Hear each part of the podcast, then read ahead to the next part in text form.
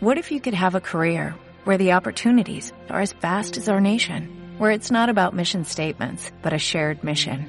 At U.S. Customs and Border Protection, we go beyond to protect more than borders, from ship to shore, air to ground, cities to local communities. CBP agents and officers are keeping people safe. Join U.S. Customs and Border Protection and go beyond for something far greater than yourself. Learn more at cbp.gov/careers. Bienvenidos a Conexión Empresarial, el podcast de la Cámara de Comercio de Casanare. Tu empresa es nuestra prioridad.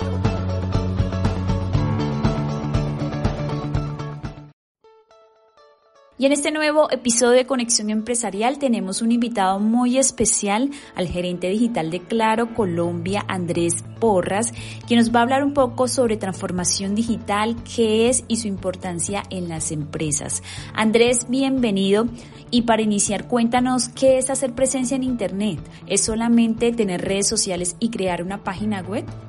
Pues mira, el, tema de, hacer presencia en Internet eh, es un concepto muy amplio porque al final lo que uno siempre debe pensar es cómo el cliente final lo va a buscar a uno para, para sus servicios. Esto, esto va desde, desde un producto a, consumidor final como a un negocio o cualquier tipo de industria aplica de la misma manera. Entonces, eh, tal vez no todo sea red social, no todo es página web, hay que entender cuál es esa presencia que yo requiero para, para mi negocio. Voy a suponer, y voy a poner un ejemplo cualquiera, yo tengo una estación de servicio eh, y requiero que la gente conozca dónde puede utilizar mis servicios. Tal vez la mejor manera de hacerlo sea a través de, a través de Google Maps. Eh, donde de pronto la red social, si es un producto normal como echar gasolina, no va a tener mucha diferenciación. Diferente va a ser así yo tengo un restaurante. ¿Cierto? Ahí el tema de las redes sociales va a ser muy importante porque, por ejemplo, Instagram eh, es muy de lo que llaman foodies, donde las personas están buscando eh, esos restaurantes tendencia, donde una imagen vale mucho, donde una imagen vende y donde esa presencia en, en la red social sí vale. Y así podríamos ir por cada una de las diferentes industrias eh, pensando cuál debería ser esa presencia en Internet que yo debería tener de acuerdo a cómo el cliente final me va a buscar. Andrés, ¿cuál es la importancia de la transformación digital en las empresas? La importancia es dejar de verlo como un objetivo final. Muchas, muchas empresas y muchas personas dicen, no, es que me voy a transformar digitalmente. Y la transformación digital es un proceso eh, y es algo que, pues, que no para. ¿cierto? Y así, así uno piense que esa transformación digital es algo de ahora, esa transformación digital ha existido por siempre, ¿no? Desde que, desde que llegó el Internet, eso implicó a las empresas algún tipo de transformación, eh, ahorita que estamos con el tema de pandemia y el tema de trabajo remoto, pues llega otra transformación, pero así cada vez van a haber nuevas tecnologías y van a haber nuevas eh, opciones de trabajo, de automatización, de, mercadeo digital, en fin, de, muchos, de muchas herramientas digitales eh, con las cuales vamos a tener que estar transformando. Entonces, cuando yo lo dejo de ver como, como un objetivo final, sino que lo veo como un proceso, eso me lleva a tener que permear todas las áreas de la empresa. Y eso va a empezar desde las personas. Entonces la transformación digital no es tanto como que adquirí una tecnología particular para X proceso, no, es como las personas empiezan a pensar eh, de manera digital en todos los diferentes procesos de la compañía y así van adoptando progresivamente eh, ahí hacia el futuro esa nueva manera de pensar, de adaptar lo que va saliendo, porque todo eso que va saliendo va a ayudarme en eficiencias, va a ayudarme en reducir costos, va a ayudarme automatizar, automatizar funciones, entre otras. Andrés, a propósito del tema de transformación digital, ¿qué impacto genera todas estas herramientas y si solo funcionan para las grandes empresas o aplican para todas? No, la transformación digital aplica, aplica para todos y, y para todos aplica en diferentes niveles.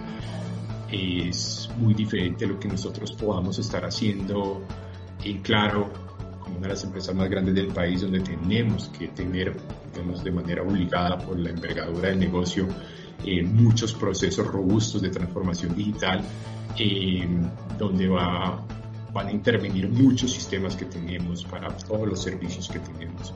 Eh, diferente a una MIPYME que tal vez solo tiene un, producto eh, donde tal vez eh, la transformación digital va a ser solo en temas de reportería o en temas logísticos o en temas particulares que le ayude a esa eficiencia y esa escalabilidad del negocio.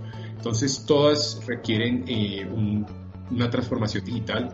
el tema es que para todos va a ser en diferentes niveles.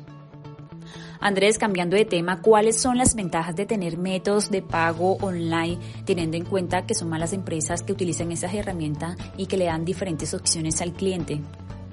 Em, métodos de pago online, em, y, aquí este tema es muy interesante porque normalmente uno considera los métodos de pago online como un botón PSE para hacer un débito bancario o aceptar una tarjeta de crédito de las tradicionales pero cada vez más eh, empiezan a surgir estas fintech o estas nuevas empresas que proveen servicios financieros a la base no bancarizada, como son las billeteras, como son los créditos de aprobación en línea, como son los créditos POS, y un portafolio amplísimo de, de servicios de pagos digitales donde yo ya no debo estar pensando solo en estos métodos de pago tradicionales, sino que tengo que ver cómo yo empiezo a llegarle a nuevos clientes que están siendo bancarizados por medios no tradicionales o por los medios fintech.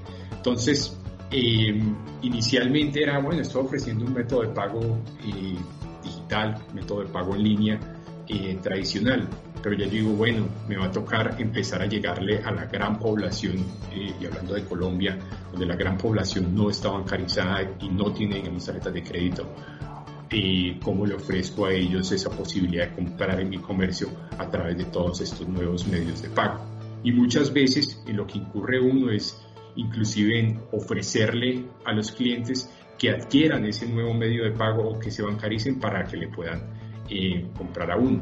Entonces eso hacemos, y claro, claro, tenemos un, universo de clientes muy amplio porque llegamos al 99% de los municipios del país donde le llegamos a personas muy bancarizadas o cero bancarizadas y a través de nuestra, de nuestra, de nuestra tienda virtual le ofrecemos a los clientes adquirir esos productos eh, por medio de, de, una de estas nuevas fintech y así buscamos cómo podemos ofrecerle a sus clientes la posibilidad de bancarizarse para poder adquirir nuestros productos en línea. ¿Y cuáles son los métodos de pago más utilizados?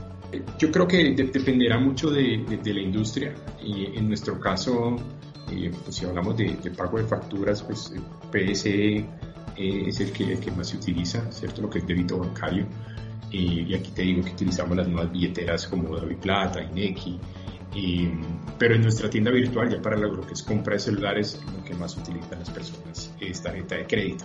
Entonces va a depender mucho del segmento al cual uno le esté llegando y, y de acuerdo a eso pues será uno u otro medio el más usado. Y ahí no tendría un dato, un dato universal en cuanto a Colombia. Y sé que obviamente mandan las tarjetas de crédito y, y el débito por medio de PSE pero en nuestro caso es en tienda, entiendo online, tarjeta de crédito y para pago de facturas y lo que es el botón PSE para débito bancario. Andrés, ya para finalizar, una recomendación de tu experiencia para todos los emprendedores y empresarios de Casanare que están incursionando en el comercio electrónico, que están viendo todas estas herramientas y que también están viendo la opción de los diferentes métodos de pago. Sí, aquí, aquí, aquí el mensaje es eh, todas estas soluciones de presencia eh, online para los negocios eh, son cosas que uno puede hacer sin ser un experto en el tema. Aquí cualquier persona de cualquier disciplina, eh, de cualquier edad, en cualquier lugar del país puede acceder a las herramientas que proveen digamos voy a hablar de dos ejemplos particulares, las redes sociales como Facebook o Instagram o Google en, su portafolio de servicios. Entonces es no tenerle miedo, eh, todo lo puede hacer uno, no, no, es necesario decir es que necesito X presupuesto o necesito contratar a X empresa. Nosotros desde Claro con nuestros planes para, para negocios ofrecemos eh, el, tema de mi negocio online de Google para el posicionamiento eh, tanto en búsqueda como en mapas. Entonces son cosas sencillas que se pueden hacer y que agregan mucho valor. Em, son herramientas que por lo general muchas no tienen costo. ¿no? Crear una página en Instagram no tiene costo y con solo poner la dirección, la ciudad y la industria ya empieza a ser indexada cuando las personas busquen algo similar. y lo mismo Facebook o lo mismo Google.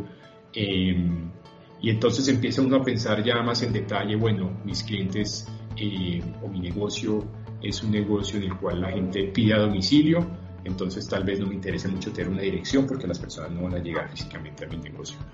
Pero si yo tengo un producto que solo se vende físicamente, y puse el ejemplo de combustibles, entonces ahí la dirección se vuelve fundamental y el posicionamiento en Google Maps se vuelve lo más importante. Entonces así empieza uno a jugar con las diferentes industrias, con las diferentes herramientas que proveen eh, digamos, estos grandes de, del Internet para ver cuál es el que más eh, funciona para, para mi negocio.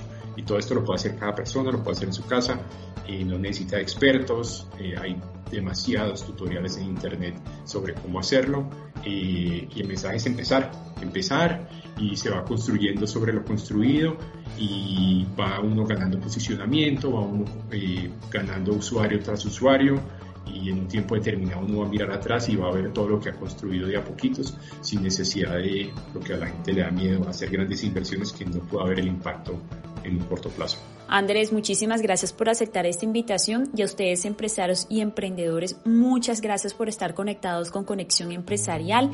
Recuerden seguirnos en nuestras redes sociales como arroba Casanare. Aquí finaliza Conexión Empresarial. Te esperamos en un nuevo episodio para que juntos construyamos empresas competitivas.